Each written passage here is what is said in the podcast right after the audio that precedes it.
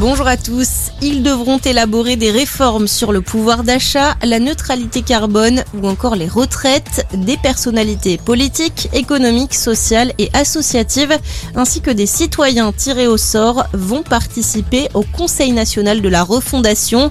Un dispositif annoncé par Emmanuel Macron dans la presse quotidienne régionale. Autre annonce du chef de l'État, la réforme des retraites entrera en vigueur à l'été 2023. Le président précise que le projet de repousser l'âge de départ à 64 ou 65 ans sera voté cet été. Il souhaite ensuite se pencher sur les grands chantiers de son quinquennat, la production, l'écologie et les services publics.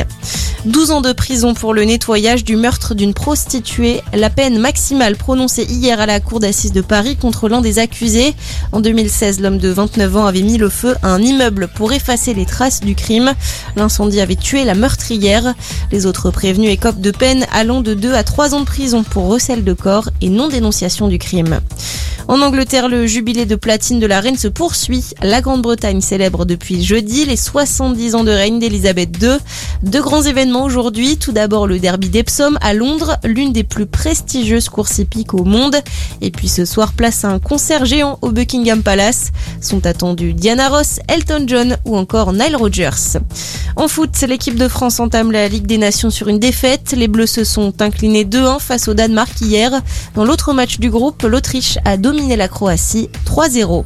Et puis 60 départements placés en vigilance orange ce matin. De violents orages accompagnés de fortes chutes de grêle, de pluie et de rafales de vent sont attendus à partir de cet après-midi sur une grande partie de la France. Ça concerne les pays de la Loire, la Normandie, l'île de France, le Massif central et le sud-ouest du pays. L'épisode orageux va gagner le centre, la Bourgogne, la Lorraine, la Champagne et la Picardie dans la soirée. Bonne journée à tous.